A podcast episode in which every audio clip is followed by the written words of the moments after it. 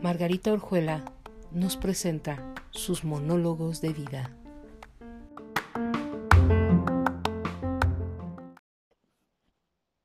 Crónicas de una colombiana en Alemania.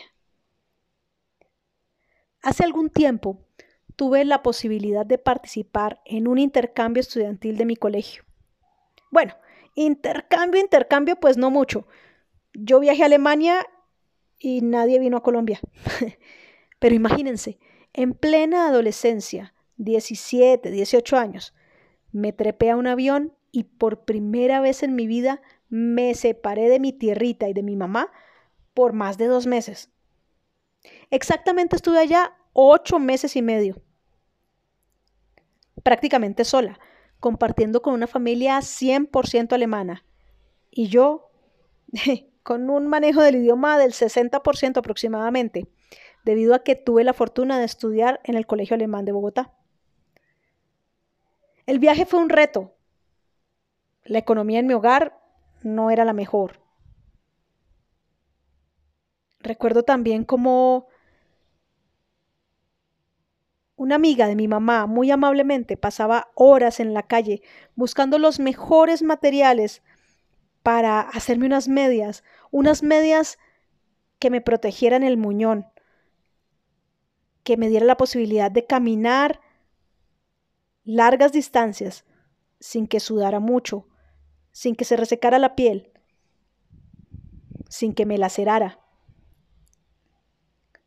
Recuerdo con claridad el esmero con que cosía el extremo de dichas medias, todo a mano, con costuras prácticamente invisibles. Y la alegría con la que me hizo entrega de seis pares de medias perfectamente selladas en su extremo. Aparte de la economía y de la prótesis, mis rasgos caucásicos y mi estatura europea de unos 52 metros de estatura, gracias, no me ayudaban mucho. Más aún cuando cada una de mis compañeras germanas, según una foto que me enviaron antes del viaje, medía en promedio un 80 metros de estatura. Lo que quiere decir que básicamente a todas les daba a nivel de, no sé, de la rodilla. bueno, recuerdo que cuando llegué, era como si nunca en la vida me hubiese enfrentado al alemán. Y aunque ese idioma considero que no es un idioma fácil, recordemos que lo había estudiado supuestamente por más de una década. Así pues, llegué absolutamente desorientada, asustada y muy solita. Pero levanté la mirada y cuando la levanté, me encontré con una adorable y bonachona abuelita, de pelo liso y con varias canas que ya adornaban su abundante cabellera. La verdad es que era tan caucásica como yo. Ojos cafés, piel blanca, pero no albina. Y su pelo, aunque cano, permitía ver un negro azabache al fondo, que posiblemente había sido una sensación en su juventud. una alemana de pelo negro. La verdad es que nunca, nunca me lo hubiese imaginado. Y ahí estaba, con una enorme y cálida sonrisa. Porque he de decir que, contrario a lo que muchos piensan o pensamos, los alemanes son personas sensibles y muy hospitalarias, incluso hasta cariñosas. Y de repente ya estaba rodeada por esos fortachones brazos de aquella mujer alemana adorable. Luego de recibir ese abrazo reconfortante, entró a un carrito no muy grande, del que no podría decirles en este momento su marca. Y es ahí donde me encuentro con el amo y señor de la casa. Un señor bastante serio, que me miraba atentamente, en silencio. Casi podría asegurar que no, no me dijo nada, no me saludó, simplemente con un gesto. Tal vez pensando como en qué momento se me ocurrió aceptar tener a esta enana en mi casa. Y aunque a primera vista empecé a sentir esa frialdad que me imaginaba de los alemanes, fue precisamente él, ese señor, el tigre como lo apodé yo, quien se encargó de mostrarme el inmenso corazón que tienen ellos, los alemanes. Y ahora que lo pienso, le he debido llamar el lobo, pues su apellido era Wolf, o Wolf en alemán. Y bueno, sí, definitivamente era un ser estricto. Recuerdo cómo desde mi cuarto, ya instalada ya, un día escuché un solo rugido cuando mi hermana, la hija del señor y la señora Wolf, había estrellado su carro. Mi hermana. ¿Cómo olvidarla? Bonachona y buena onda como su mamá. Ella estuvo siempre preocupada por mi bienestar, y aunque ella era mayor que yo, me incluyó siempre en sus planes, y habló con más de una de mis compañeras de salón y, de sus profesores para que estuvieran ellos siempre muy pendientes de mí. El tema con mis compañeras fue algo complejo. A veces, tengo que confesar que no me sentía en Alemania me sentía como en otro planeta. Y quizá era porque desde un comienzo miraron a esta colombianita como toda una alienígena. A veces pienso que mis compañeros nunca supieron con certeza dónde quedaba mi país. Tal vez por mi estatura, pensaban que era de un país vecino a Lilliput o algo así. Lo cierto es que todos los días me preguntaban si Colombia quedaba en España.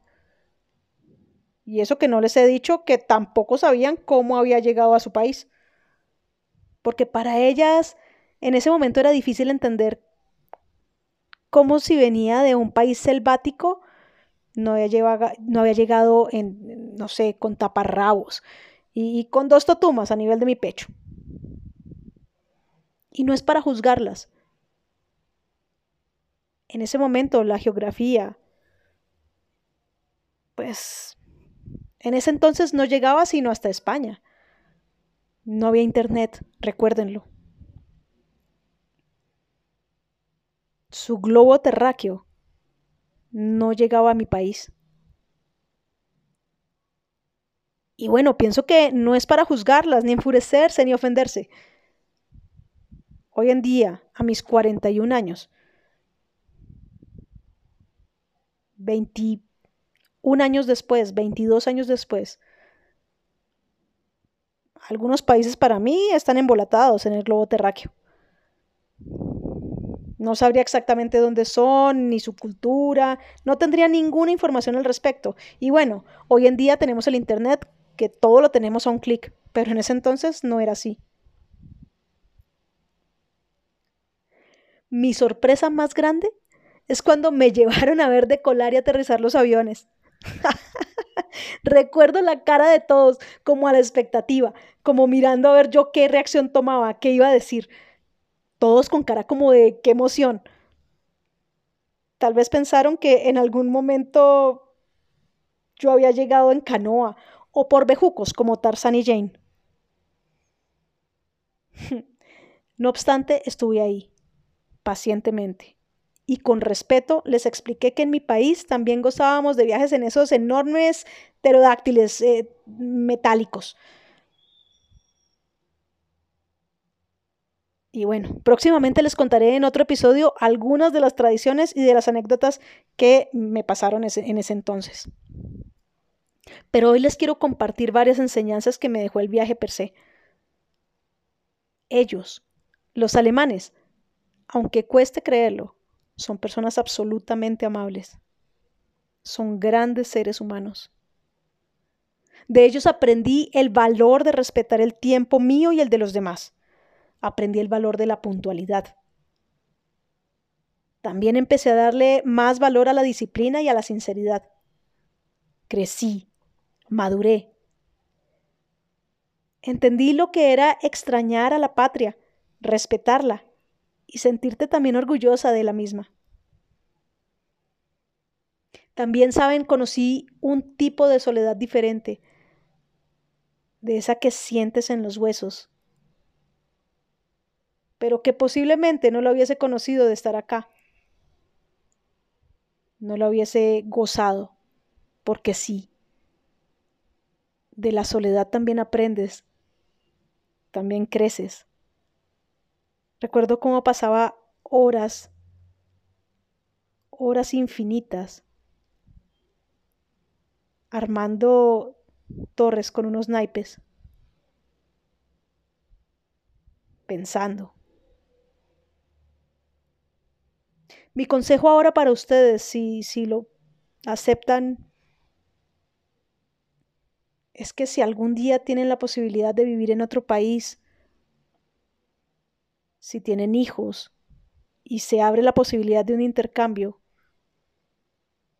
y empiezan a dudarlo, no lo duden. Un intercambio es una puerta enorme para crecer, para conocer tantas personas, tantas culturas. Es una experiencia tan grande, tan valiosa, que te deja tantas enseñanzas que ninguna universidad en el mundo te las podrá ofrecer. Si tienen la posibilidad, viajen. Arriesguense, porque la vida es hoy.